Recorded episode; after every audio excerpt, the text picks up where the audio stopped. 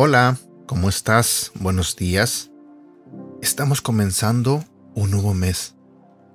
Es increíble que ya estemos en el mes de mayo. El tiempo pasa rápido, súper rápido. Y quizás ahora te encuentres en unos momentos buenos, felices quizás en tu vida. Pero también puede que estés mal, puede que tengas pruebas en este momento Puede que tengas preocupaciones. Puede que estés teniendo luchas. No sé. Muchas personas en este momento están batallando con algún mal hábito. Muchas personas en este momento están batallando queriéndose quitar ciertas malas cosas que tienen en su vida.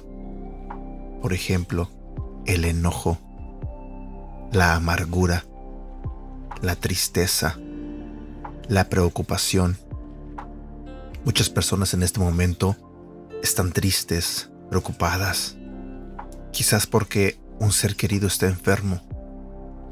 Y es normal que nos preocupemos. Y es ahí cuando entramos en nuestras luchas. Cuando sabemos que tenemos que confiar en Dios, pero aún así nos preocupamos. Quizás en este momento tú quieres dejar un mal hábito. Quizás estás teniendo problemas con las drogas. Quizás estás teniendo problemas con el alcohol y quieres deshacerte de eso. Quizás en este momento tu lucha sea un problema familiar, problemas con tu esposo, problemas con tu esposa, problemas con tu pareja. Quizás no sepas en este momento cómo llevar tu relación a una etapa mejor.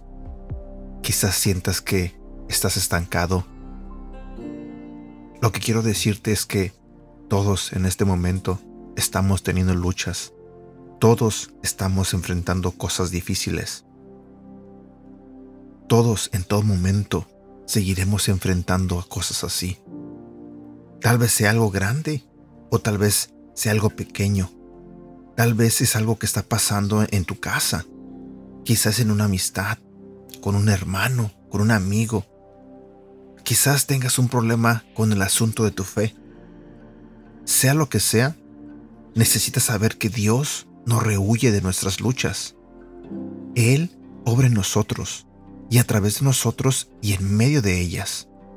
Dios puede encargarse de ellas, de todo, de absolutamente todo, y nada se pierde con Él. Incluso nuestro dolor puede tener un propósito. Eso no significa que Dios cause nuestro dolor o que nuestras dificultades no sean tan importantes. Solo significa que Dios nunca permite que lo peor sea el final. El día de hoy, tómate un momento para orar.